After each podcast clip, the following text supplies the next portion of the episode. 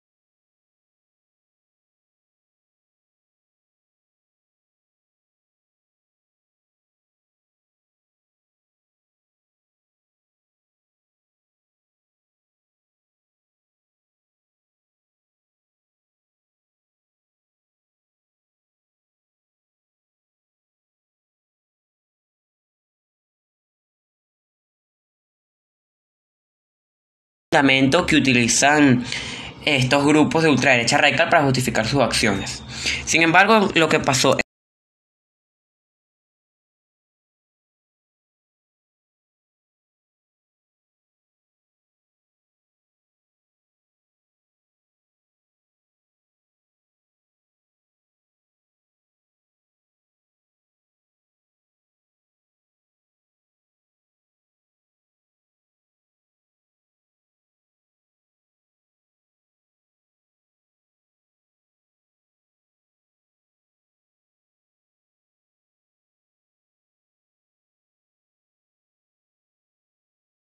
del 2020, ya que como, como sabemos las elecciones fueron bastante polémicas y generaron muchísimo descontento en parte de la población norteamericana, más en concreto en los partidarios de Donald Trump quienes reclamaban fraude. Y justamente lo que Donald Trump quería lograr con esto era, bueno, demostrar poder, demostrar poder que el pueblo, que el pueblo será el que decide, que el pueblo es el que tiene la razón y que tiene seguidores. Todavía hay muchísima gente que apoya a Donald Trump. Pero ¿Cómo se produjo esto? ¿Cómo es posible que esto sucediera en el país más poderoso del mundo? Citando un artículo de la BBC, hay quienes se preguntan cómo hubo falta de previsión después de los indicios que apuntaban a que iba a haber una gran protesta. Los servicios de seguridad e inteligencia de Estados Unidos se encuentran inmersos en una exigente y complicada tarea. Por un lado, tienen que planear adoptar todas las medidas de protección posibles para garantizar una ceremonia de investidura sin sobreasaltos para Joe Biden el próximo 20 de enero, es decir, el día de hoy. Al tiempo investigan los sucesos del pasado 6 de enero, cuando cientos de seguidores de Donald Trump interrumpieron con violencia en el Capitolio después de haber asistido a una marcha en la que el propio presidente los alentó a pelear en protesta por los resultados de las elecciones. Los disturbios causaron 5 muertes y múltiples heridos, y hasta este fin de semana se habían realizado más de 100 detenciones. Algunos detenidos del asalto, cabe mencionar, son exmiembros de la Fuerza de Seguridad de Estados Unidos y la gran mayoría de asaltantes ya fueron detenidos por el FBI. Puedo citar entre, los, entre las detenciones que se realizaron el sujeto que se robó, que se intentó robar el podio de Nancy Pelosi y el famoso sujeto vestido con la piel de animal, los cuernos de vikingo y la cara pintada. Más allá de identificar y arrestar a los participantes en el asalto, el Departamento de Justicia, el Buró Federal de Investigación, el FBI y otras agencias investigan si hubo una planificación previa antes del ataque y quién fueron los organizadores.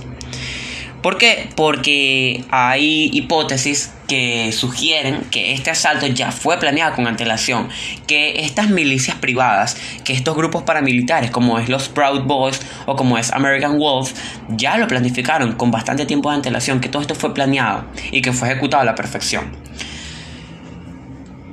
Y a esto se le suma la acusación de un grupo de congresistas demócratas que sospechan que los asaltantes pudieron haber contado con el apoyo de algunos de sus colegas de la banca republicana. Varias agencias federales trabajan en una investigación a fondo de los sucesos del día 6, liderada por la oficina del FBI en Washington DC y el Departamento de Justicia, y de las que se van conociendo más detalles a medida que pasan los días. Cabe mencionar, siguiendo, sigo citando el artículo de la BBC, Este viernes, el, fiscal interno de Estados Unidos para el Distrito de Columbia, Michael Sherwin, reveló que la investigación apunta a que el objetivo de la turba era secuestrar y asesinar a los legisladores. El hecho de que muchos de los violentos seguidores de Trump llevaran esposas y amarres de plástico para inmovilizar a alguien apunta a esa dirección. El diario The Washington Post informó que un grupo de asaltantes llegó muy cerca de la oficina del, vicepresidente Mike Pence, apenas un minuto después de que las fuerzas de seguridad lo hubieran trasladado al lugar seguro. No fue el único que estuvo cerca del peligro. Otros congresistas evitaron el encuentro directo con los atacantes pocos minutos, lo que ha hecho que cada vez sean que cada que lo.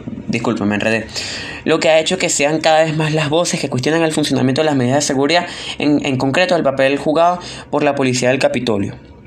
En este sentido, la presidenta de la Cámara de Representantes, Nancy Pelosi, anunció también este viernes la apertura de otra investigación centrada en la seguridad del Capitolio, que estará en manos del general retirado Russell Honor. ¿Cómo pudo pasar esto? En un país tan seguro, en un país tan poderoso como es Estados Unidos. Porque situaciones como esta se pudieran esperar quizá en Venezuela, en México, en Colombia, en los mal llamados países tercermundistas, pero que pasara en Estados Unidos, en el país más poderoso del mundo, significa que hubo un fallo bastante, bastante, bastante grande en la seguridad. Yo pudiera dar una hipótesis, yo pudiera dar una breve hipótesis y sugeriría que quizá era algo que no se esperaba. Quizá las autoridades del Capitolio no se esperaban que esto pudiera pasar y por lo tanto no tomaron medidas preventivas para evitar lo que sería una desgracia tan grande como lo que pasó el pasado 6 de enero. Les tomó fuera, les tomó fuera de base, les tomó por sorpresa y yo creo que por eso no pudieron reaccionar a tiempo. Y horas después de transcurrir el asalto, Donald Trump emitió un comunicado a sus seguidores donde les ordenaba irse a casa. Sin embargo, no los castigaba ni los eh, regañaba por el presunto atentado, que fue bastante grave, porque puso en jaque la seguridad del Capitolio y puso en jaque también al sistema político estadounidense.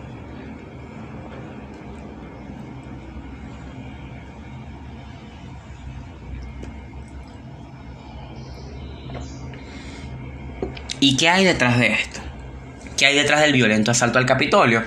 Básicamente el fanatismo, el fanatismo, la ultraderecha radical. Vuelvo y repito, yo no soy de izquierda, soy de derecha. Sin embargo, todo en exceso es malo y los extremos son malos. Y la ultraderecha radical, más en concreto estos grupos paramilitares, fueron los que desencadenaron este, este atentado, ya que esto nunca se había vivido en la historia, en la historia estadounidense. Y toda acción tiene una reacción. Luego de este asalto, Washington se militarizó por completo. El gobierno ordenó desplegar a miles de efectivos de la Guardia Nacional, que quien no lo sepa, la Guardia Nacional es un componente militar en Estados Unidos encargado del orden interno desplegaron muchísimos soldados, desplegaron muchísimos efectivos en Washington cerca de las sedes políticas para protegerlas y evitar que algo así pase. De hecho, la protección y la militarización se mantuvo hasta el día de hoy, hasta la toma de posesión de Joe Biden, porque lo que las, lo que las autoridades temían era que se produjera otro...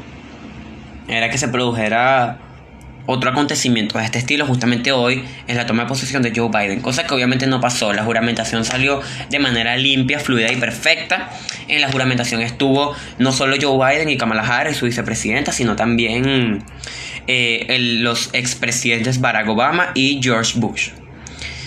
Y en conclusión, para ir cerrando, ¿qué puedo decir del asalto al Capitolio? Que el asalto al Capitolio es la consecuencia del extremo, es la consecuencia de un pensamiento, una filosofía, una ideología radical.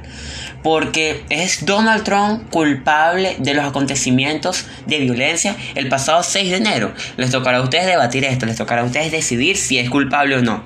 Sin embargo, una cosa sí es cierta, los extremos son malos, el fanatismo es malo.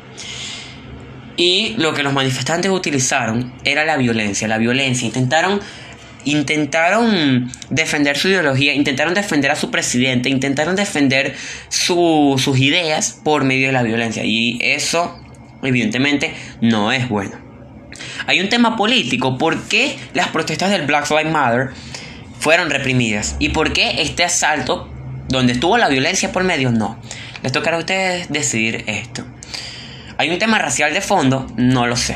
Pero bueno, debatiremos un poco Debatiremos a fondo sobre el tema de las milicias, el tema de los grupos paramilitares en otro programa. Sin embargo, estoy muy agradecido de contar con su participación el día de hoy. Muchísimas gracias por su por tenerlos de oyentes como siempre. Les saluda Luis David Ramírez. Hasta la próxima.